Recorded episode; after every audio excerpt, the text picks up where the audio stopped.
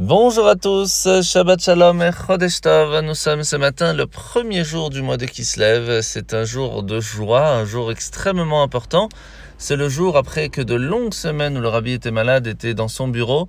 Eh bien, pour la première fois, il va sortir et rentrer chez lui. C'est un jour de joie pour les chassidim qui ont fait de grandes joies et même fait un nigun spécial pour cette journée. Et c'est donc un jour où nous pouvons voir de grands miracles, profiter de cette journée pour demander à Hachem ce que vous avez besoin. C'est un jour où beaucoup de choses sont possibles. Alors nous sommes aujourd'hui dans le Tanya au chapitre 3 du Kuntras Acharon, la dernière partie euh, du Tanya, où l'Anmour va revenir sur le fait que nous avons appris pendant tout le long de cette année, euh, depuis le 19 qui se lève de l'année dernière, que chaque fois que l'on prie, chaque fois que l'on étudie, il est important de comprendre ce que l'on dit, de ressentir ce que l'on dit pour que les lettres, les mots, la voix et, et le cœur que l'on va y mettre va pouvoir amener tout cela vers Dieu. Eh bien, il faut savoir une chose très importante, c'est qu'il y a quand même une différence entre le fait d'étudier pour euh, avoir beaucoup de connaissances et donc pas spécialement pour Dieu ou pour mieux agir.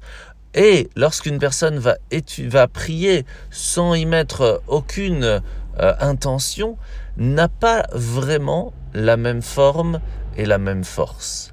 Parce que, en fin de compte, lorsqu'une personne va étudier pour un but autre de agir convenablement, d'étudier pour la Torah, pour Dieu, eh bien cela va être plus difficile à faire remonter plus tard vers Hachem. Par contre, lorsque l'on prie, la seule intention de prier, c'est de prier.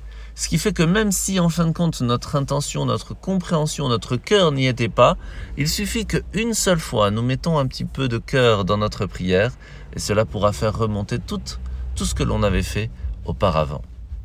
Alors la mitzvah de ce matin, mitzvah positive numéro 140, c'est la mitzvah de compter les années pour que la cinquantième année soit le Yovel, comme on va l'apprendre maintenant, qui ressemble beaucoup à l'année de la Shemitah.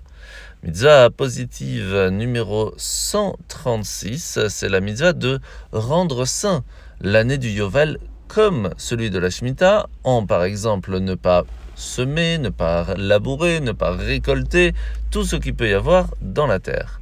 Mitzvah positive numéro 137, c'est la mitzvah de sonner du chauffard pendant le Yovel pour laisser repartir tous les esclaves en liberté. Mitzvah négative numéro 224, c'est l'interdiction de travailler dans le champ pendant le Yovel. Mitzvah négative numéro 225, c'est l'interdiction de manger, de récolter, de prendre tous les la récolte qui pourrait y avoir pendant euh, le Yovel de la même façon que pendant l'année.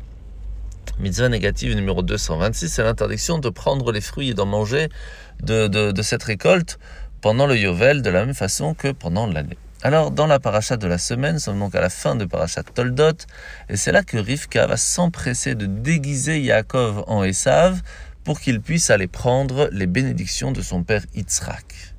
Bien sûr, lorsque Esav revient plus tard, il réalise de ce qui s'est passé, est très fâché euh, que de ce qui se passe, mais Yitzhak réalise et reconnaît que Yaakov était en fin de compte le bon choix.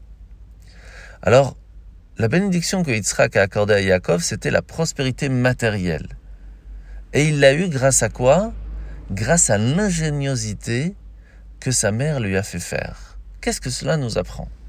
C'est que de façon générale, on peut penser que le fait d'aller au travail, le fait d'être dans le business, le fait d'aller dans les choses matérielles pourrait nous faire penser qu'on n'est pas attaché à Dieu pendant ces moments-là.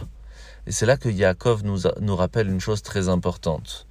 Le fait que nous soyons dans le travail n'est pas contraire. Par contre, il faut que ce travail-là, cette vie matérielle, soit transformée et un but spirituel. Et c'est là que nous allons alors réussir à faire le but même de la création du monde, transformer la matérialité en spiritualité en souhaitant de passer un très bon Shabbat, un très bon mois se lève, où beaucoup de choses vont arriver, comme euh, le Rosh Hashanah de la Chassidoute, le 19 du mois de Kislev, mais aussi la fête de Hanouka. Donc il faut commencer à s'y préparer. Bonne journée, Shabbat Shalom et Chodesh Tov.